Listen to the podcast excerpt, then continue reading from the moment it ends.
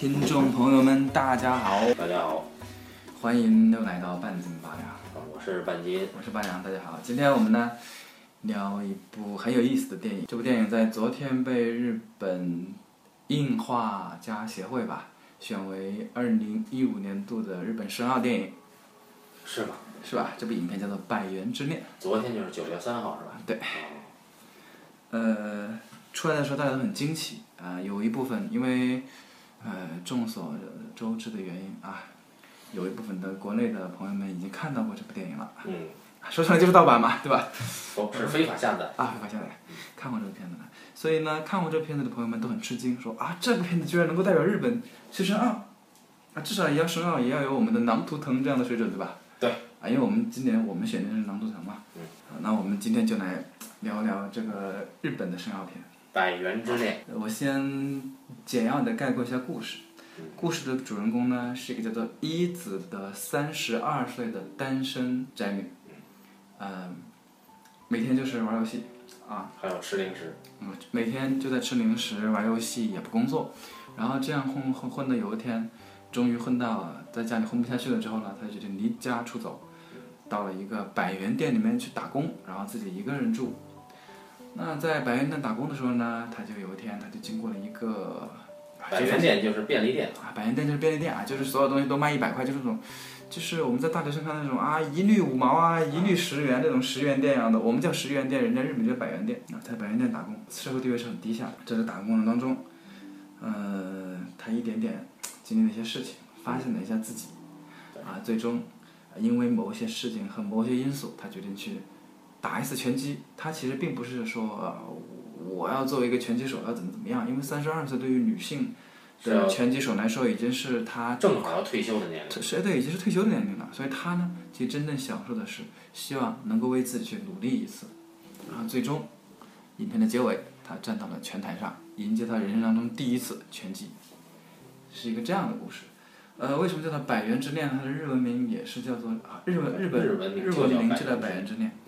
那这个百元呢，估计应该是跟他的百元店有关，而这个恋爱的恋呢，就有很多的余味了。这里面既包括了呃一子，我们的主女主人公她人生当中的第一次恋爱，也可能包括了她自己对于拳击的恋爱，对，也可能也包括了她第一次懂得什么是爱吧，是这样一个故事。当这个一子走上拳击比赛台的时候呢，呃，他的放的音乐，实际上是他在打工时候百元店里面常常放的背景音乐。然后他的教练问，为什么是这个音乐？意思说，我在提醒自己，我只值一百块钱。听起来很心酸，但是当他走上拳台，他有这个觉悟，你会觉得很励志，对吧？对，所以呢，这个故事的情节呢，其实还是比较简单，对吧？对。啊，我们一这么一说完，大家心心目当中相信已经出现了一个邋里邋遢的三十多岁的中年宅女的形象。对，她就像长毛狮子一样，整天的长头发摆来摆去，还很胖。她骑个自行车都没有力气骑的那种宅女。对，故事简单的就好像发生在某一个小镇，呃，我们的内地的某个小镇都有可能发生的身边的那种故事一样，很很很简单的一个故事。对，啃老族，对吧？然但是我为什么我们要去谈这个片子，以及为什么这个片子会很有意思？它会成为商业片呢？会成为日本的商业片？我们知道日本电影还是很发达，对吧？日本电影无论是艺术水准还是商业上，还是相当有地位的。那么偏偏这一部被挑选出来，嗯，说明它一定藏着一些这个值得深挖的地方。而我们现在要做的，就是找到一些这样有意思的地方。对，首先日本人很聪明啊，如果挑这部影片，就意味着他打了一张牌，这张牌就是女性立场的牌。那么我们知道奥斯卡曾经颁过最佳影片给一部类似题材的女性拳击片，对吧？叫做《百万美元宝贝啊，对，是》，希拉里·斯旺克主演的，嗯对，摩就是根·弗里曼和我们熟熟知的西部牛仔，西部牛仔克林特·伊斯特伍德，对，东木先生，也就是东木先生自己导演的一部片子啊。对。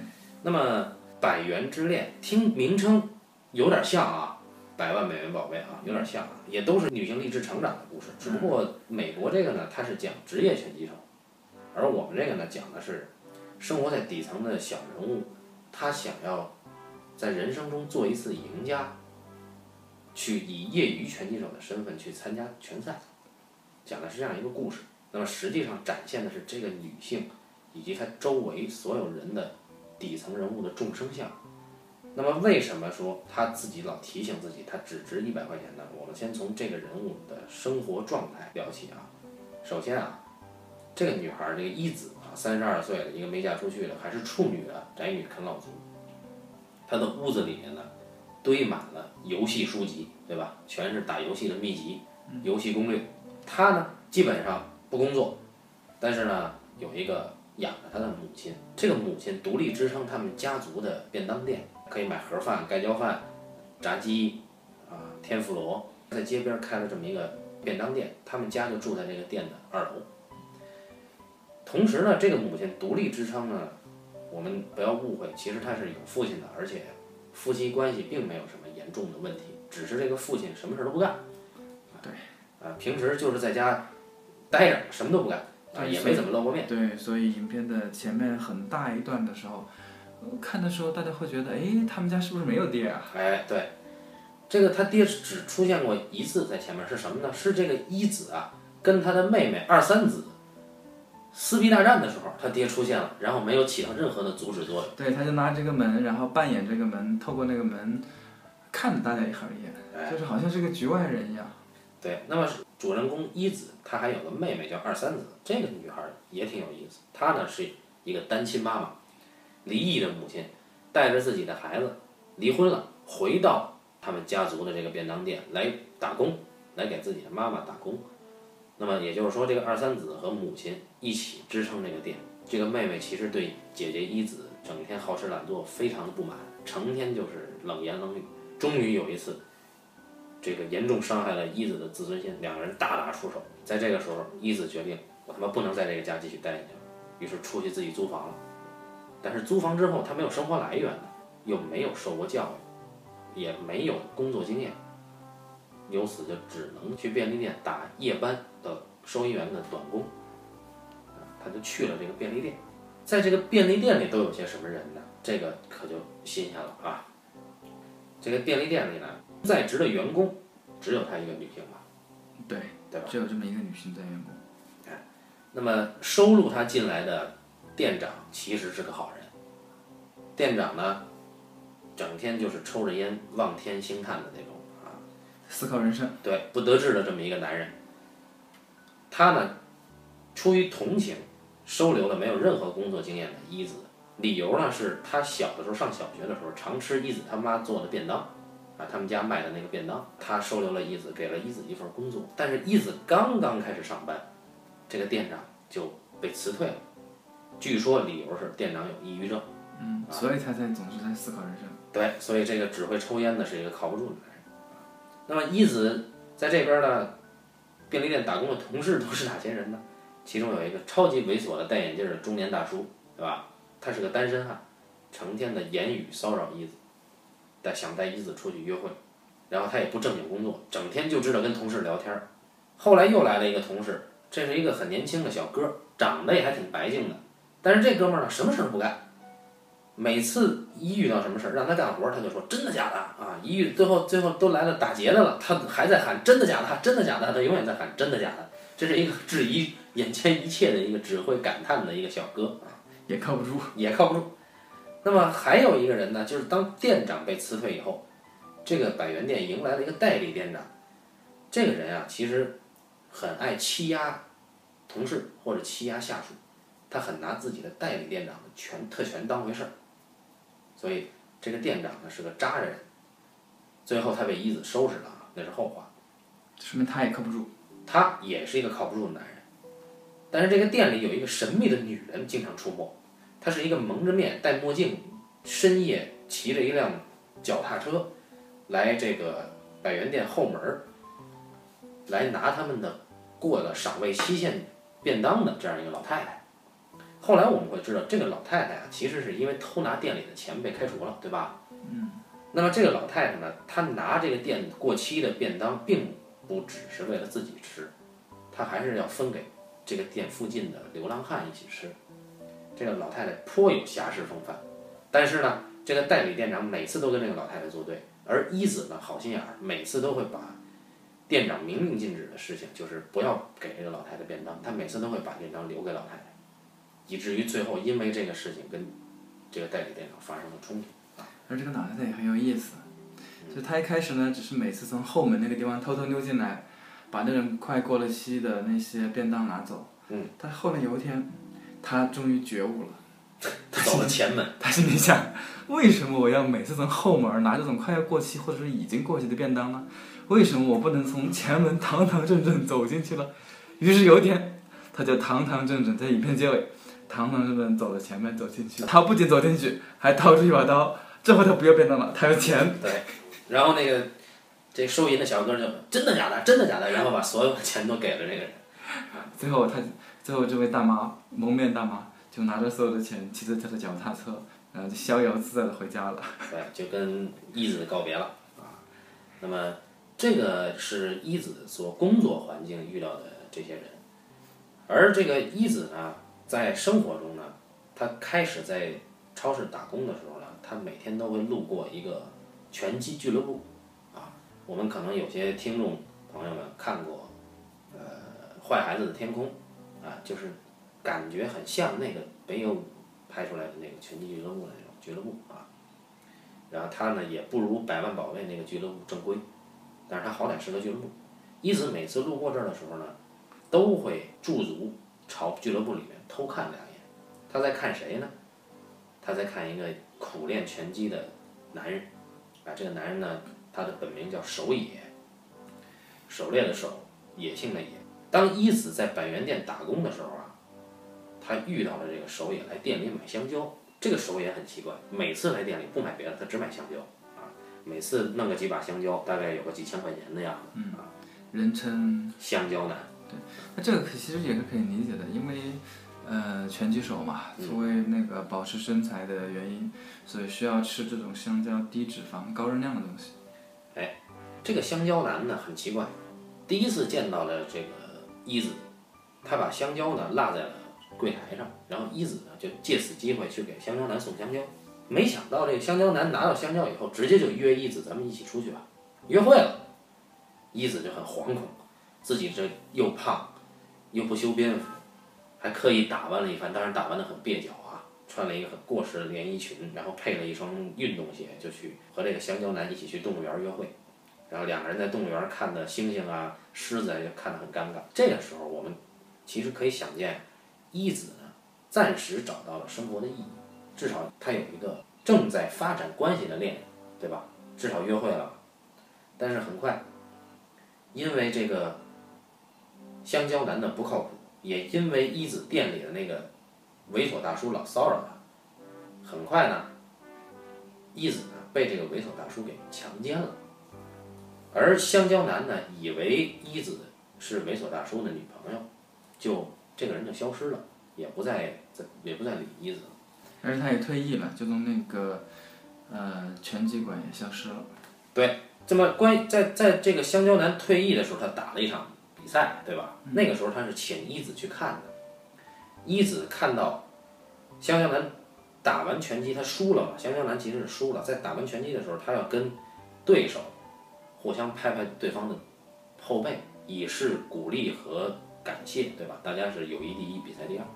一子很受触动，一子就是想，啊，什么时候我要是能堂堂正正的比赛，然后跟对手在比赛结结束之后，互相的鼓励一下，该多么好啊！但是刚刚想到这些，一子就被大叔强奸了。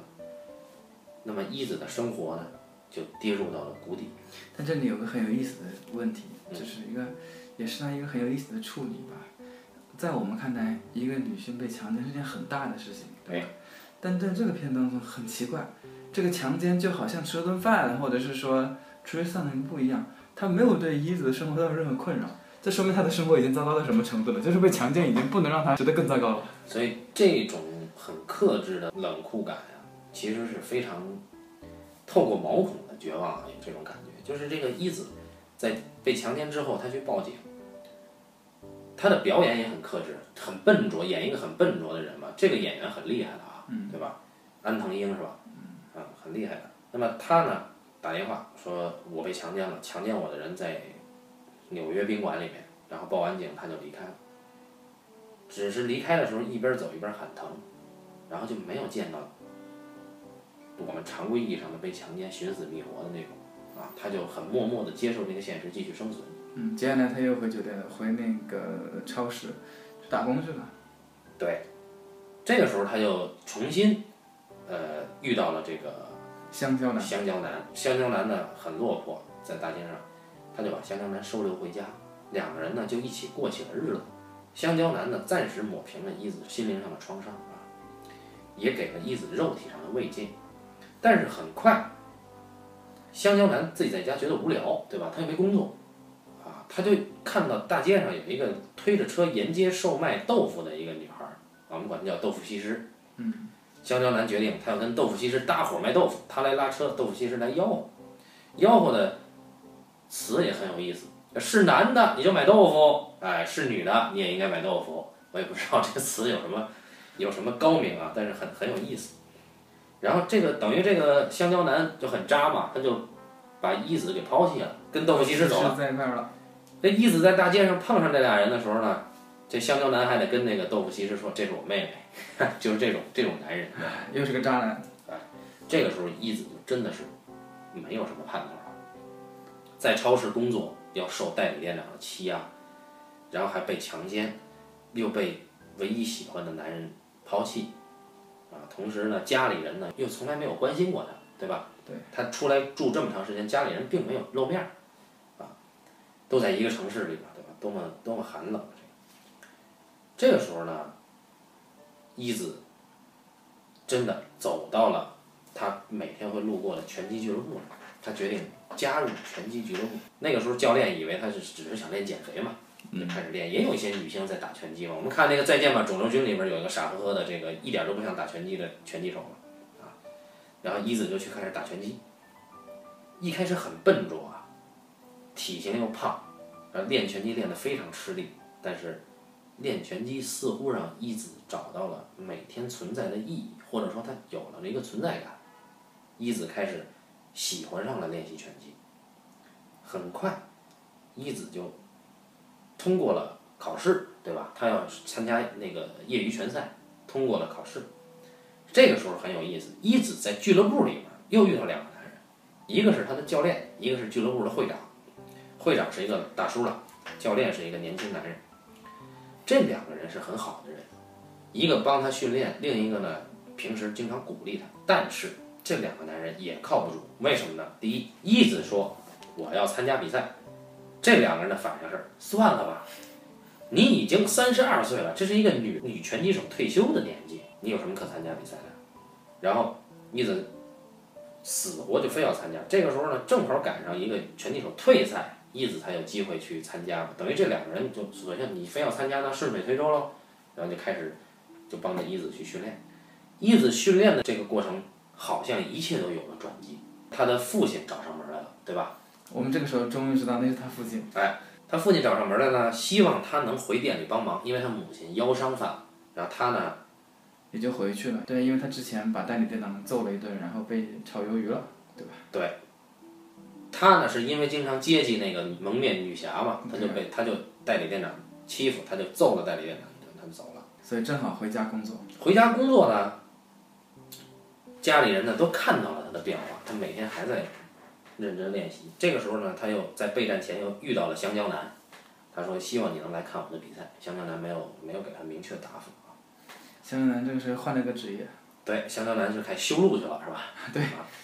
一子呢就一如既往的备战，很快我们发现一子练得非常瘦，肌肉线条也出来了，然后打起来也非常的有力，左勾拳成为他的杀器，他呢就终于到了。比赛的这一天，那么他走上拳台之前，也继续放的是超市的音乐，对吧？提醒自己只有一百元。这个时候有一个很很好玩的细节，就这教练呀和那会长啊，俩人陪着他比赛嘛。在一子上台之前，会长和教练都在重复强调一个词，叫平常心。这个平常心是很高级的词汇，在日本文化里面。那么他们两个。跟一子这种人说平常心，我觉得无异于这个属于怎么说对牛弹琴嘛？为什么呢？因为平常心，我认为平常心其实是有阶级，明白，就是说你对一个贵族，你可以说平常心，或者说你对一个武士家，你对一个已经有成就的人，你可以让他有平常心，但是对一子生活中的 loser，从来都没有赢过的人，你跟他强调平常心是没有意义的。然后一子呢就上台了，没想到对方的这个拳击手啊，是连续三届冠军，来这儿是为了四连冠来的，啊，那显然强的离谱。强的离谱啊！一子过去等于是人肉沙包嘛，屡次被打，从来就没有还击过。但是一子一直在这死撑，不行就抱住对方，不行就抱住对方。撑到最后一回合的时候呢，教练说希望他出左勾拳，一子摔倒了，重新站起来，他也确实用了左勾拳，但是没效，因为对方实在太有经验了，对方一记下勾拳，把一子重新击倒。最后我们看到那个香蕉男其实是来看了，他喊着让一子站起来，站起来，站起来。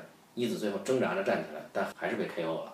那么也就是说，一子唯一的一次拳台上的比赛以失败告终，处女秀以失败告终。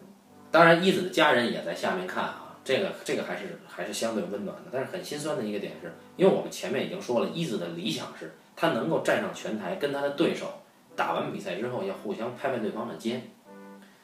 那个时候，对手他的这个对手正在陶醉在胜利之中，懒得理他，而一子自己很吃力地拖着这个步伐，走到对面角落的对手那儿，抱住对方，去拍对方的后背，然后说感谢你，感谢你啊。那么我们其实看到这儿，真的是很心酸。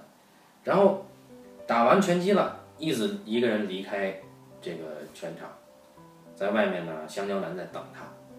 一子在一个远景中，在镜头的左端，香蕉男在镜头的右端，一子在哭诉，他他说我真的是只想赢一次，一直在说这个词。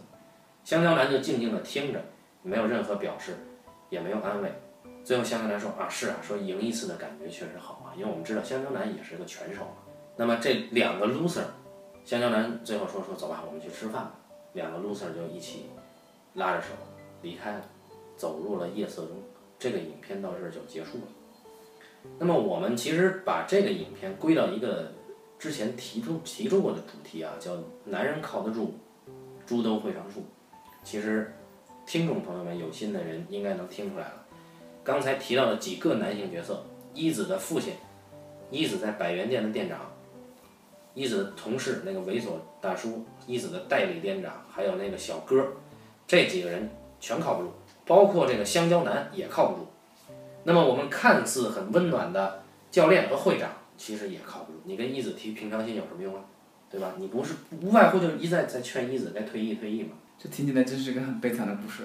对，所以日本他以这个影片去冲奥，也是拿出了日本的勇气的。这个片子并不主流，就是我们看到的主流的片子应该是这样，或者是说习惯上。观众期待看到的是这种片子，就是一个 loser，他是如何一点点逆袭，然后最终成功的故事，对吧？洛基嘛，对吧？对，洛奇啊，对，史泰龙的代表作。洛基一二三四，每一部都是你一个败者如何一点点获得成功，是这样的故事，它是主流的故事，观众希望看到的是一个这样的故事，对吧？对。然而他以这部影片冲奥。其实，相应的，美国之前也提出过一个，也有一个故事啊。美国就是马丁斯科塞斯拍的《愤怒的公牛》，他其实是一个辉煌的拳击手走向没落，转而去做脱口秀演员的故事，对吧？嗯。啊，那么这个罗伯特·德尼罗的表演的最好的作品啊，我个人认为是，那么他其实也是一个到片尾挺压抑的一个作品，但是他不排除，我认为他是马丁。所有作品里最好的一部了。那么这部影片其实也很暗淡，然后《百万美元宝贝》其实结局也很暗淡，对吧？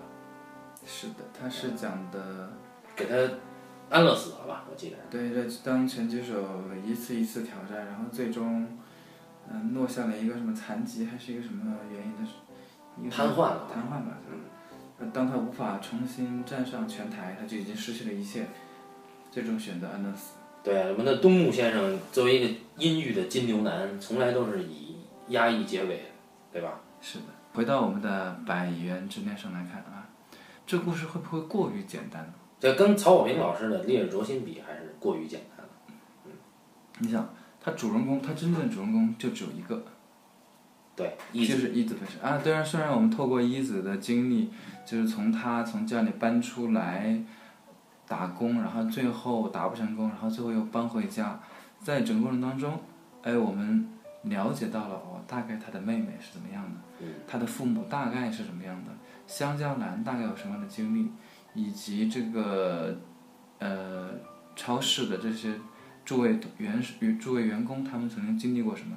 你能够猜到一些，但他一个都没讲过，他的视角从来没有离开过椅子，就是没没没有离开过这个人物，其他人都只是一点点点缀，或者是从他们与一子的交往当中，你能够发现的一点点，他从来不直接谈。比方说，嗯，我们大概知道这个，呃，就是香香男是已经三十七岁了。也退役啊？对，为什么会知道呢？因为香香男说了一句，他说：“嗯，我要退役了，我三十七岁了。”除此之外，香香男他以前做过什么，或者是他是职业的拳击手吗？因为我们知道拳击手也有业余和职业的。他在加油站工作。对，他他做过什么？他家住在哪儿？他平时干些什么？他每一次到一子这儿突然出现又突然消失，之前经历了什么？他通常他不主动提，你看到了就是看到了，你没看到就是没看，他反正也不说。那么除了这个，你看香蕉男应该是跟一子打架打的最多的人之一了，对吧？那他都是这样，更何况一子的那些其他的那些生活当中出现的其他人，他那个他那个妹妹，啊，这个就出现了，他那个妹妹，我们就知道他妹妹的那个儿子，也就是一子的那个侄子，啊，已经到了背着书包可以上学的年纪了，但至少多大呢？呃，这个他的妹妹经历过什么呢？或者为什么离婚呢？对，他妹妹还住在哪儿呢？通通都不提。他老妈这个也虽然中间摔了一跤，对吧？才就腿脚不灵便，然后所以一子不得不回去帮忙的时候，他老妈经历过什么？他老妈和老爸，他老爸后来去一子那个住所去找一子的时候，我还在想这哥们谁呀？因为那已经是片子，已经我觉得一百二十分钟左右的片子，应该已经过了七八十分钟了。啊！我在想，哎，这哥们谁呀？我都不知道他是谁。确实不可辨识。对，你认不出他是谁，后来才。他们俩去去去餐厅一面说吃饭一面说话的时候，我才知道哦，原来一子居然还有爹。哎，对，他老在后景嘛，但偶尔在前景了，你就不知道这人是谁。对，认不出来他他他老爹到底忙些啥呢？为什么不帮家家里面干活呢？也不知道。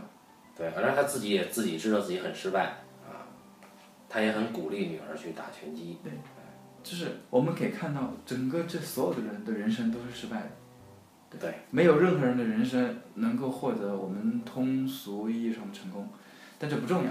他连这么失败的人的人生，他都不愿意提，你知道吗？嗯。他不仅不讲成功的，他这些人他是如何失败的？为什么失败？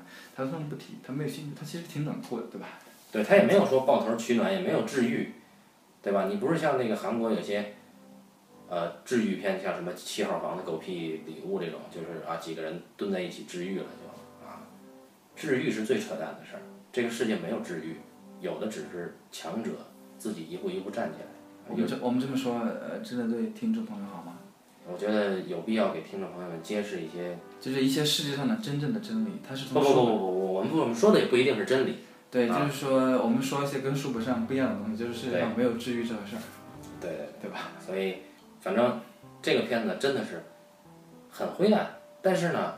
你看这个片子的过程，心里并不灰暗，这就是日本的厉害之处。所以你会觉得，哎，一群 loser，每一个人的生活都很 loser，每一个人的生活可能都只值这百元。主人公的恋爱值百元，主人公的工作值百元，主人公的人生可能也只值可怜的百元。但是，他们每一个人的人生都是活生生的人，所以你会觉得，哎，即便是在最底层，他也能站着。至少他想站着。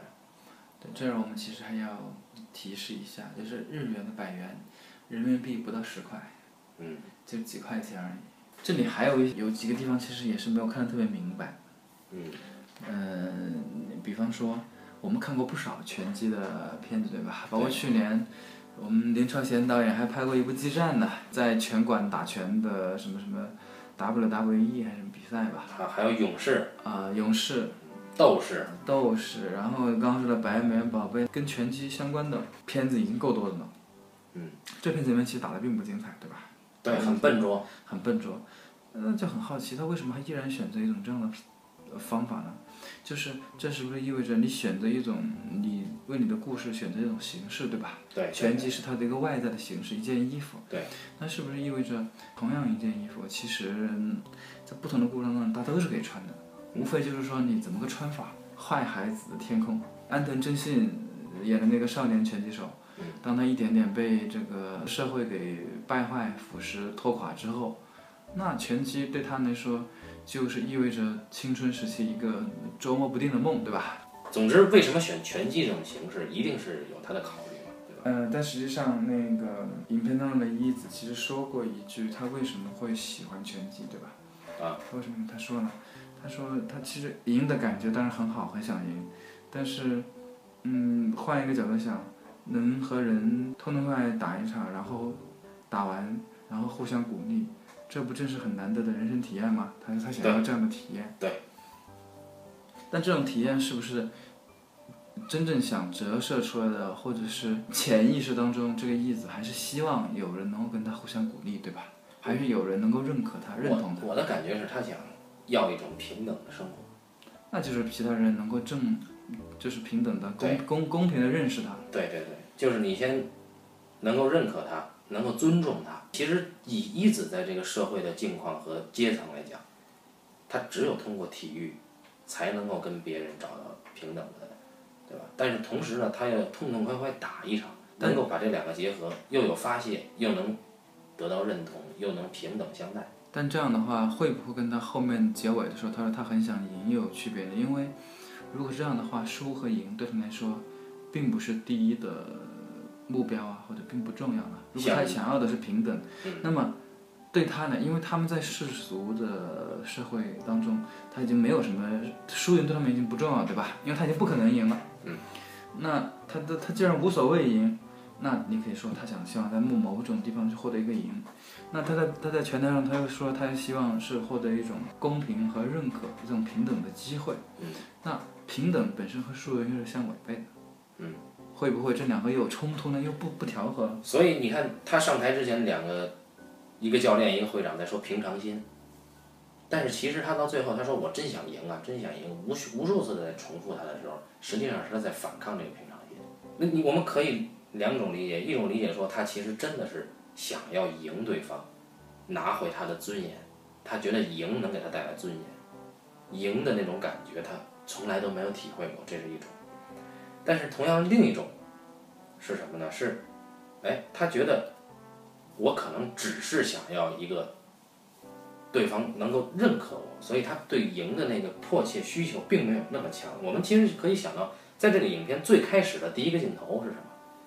是他在和他那个侄子还是外甥打电动，打电动打的内容是拳击啊，所以他他当时他说几百连胜那种啊，就天天虐他外甥那种。他这么爱玩游戏，家里有这么多游戏书，为什么呈现出来打的是拳击？所以这个尽管他在游戏里经常赢他外甥，但是他还是对体育竞技这种这种平等的感觉。明白了，也就是说他。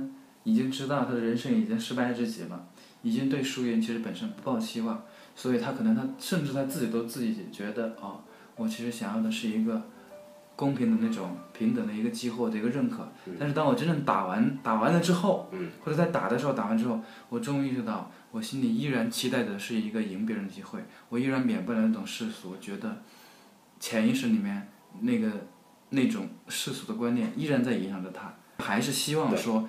也许只有赢才能获得真正的一种平等。当他意识到这一点的时候，偏偏他又输了，对，他就更加绝望了，是吗？对对对，这就是这片子绝望之处，高级之处就在于这儿。他说他真想赢，真想赢，可是在他输了之后说的。嗯在那之前他都不提。对，在那之前他不提的，顶多教练说句平常心而已。在那之前他总是提我们应该平等，我我应该打完以后互相鼓励。但是他说我好想赢啊，这个是。失败者在失败之后说出自己心声，这简直是心酸到家的一个设计。所以，他其实可能真的很绝望的想赢，也只是为了获得平等。但是大家，嗯，还是应该放宽心的啊，因为我们看的时候其实没有那么惨的。对对，这个因为看的时候是很快乐的。因为日本人因为拍东西拍的都很克制，呃，演员呢也不是那种狂躁症的那种演员，呃，非常的收敛。啊，日本是把生活拍出诗意，把苦难和辛酸能够拍出温暖感的国度啊，所以大家应该还是去看《百元之恋》这部电影啊。我们已经讲了四十分钟了，好，怎么会这么久？好，那么还有吗？没了。没了。好，那就关于男人靠得住，猪都会上树这个专题呢，我们终于有了第二个呃内容来充实它，就是《百元之恋》。也希望听众朋友们呢能够自己去体验一下这个影片，去看一看。那么女主角的演技是非常赞的啊，同时这个女主角呢还有一个呃还有两部我印象很深刻的作品，一个叫《家族的国度》啊，她演一个这个安安藤英演一个朝鲜移民。啊，演一个朝鲜女人，然后另外一个就是很魔性的一个片子叫《爱的曝光啊，他在这里面也有演》，出。他在这里演的是完全不同的角色。一鉴于你还没有看，你看完了咱们再聊《爱的曝光》。好啊。那么，感谢听众朋友们的收听啊，我们这期的半斤八两就到这儿。嗯，各位拜拜。再见。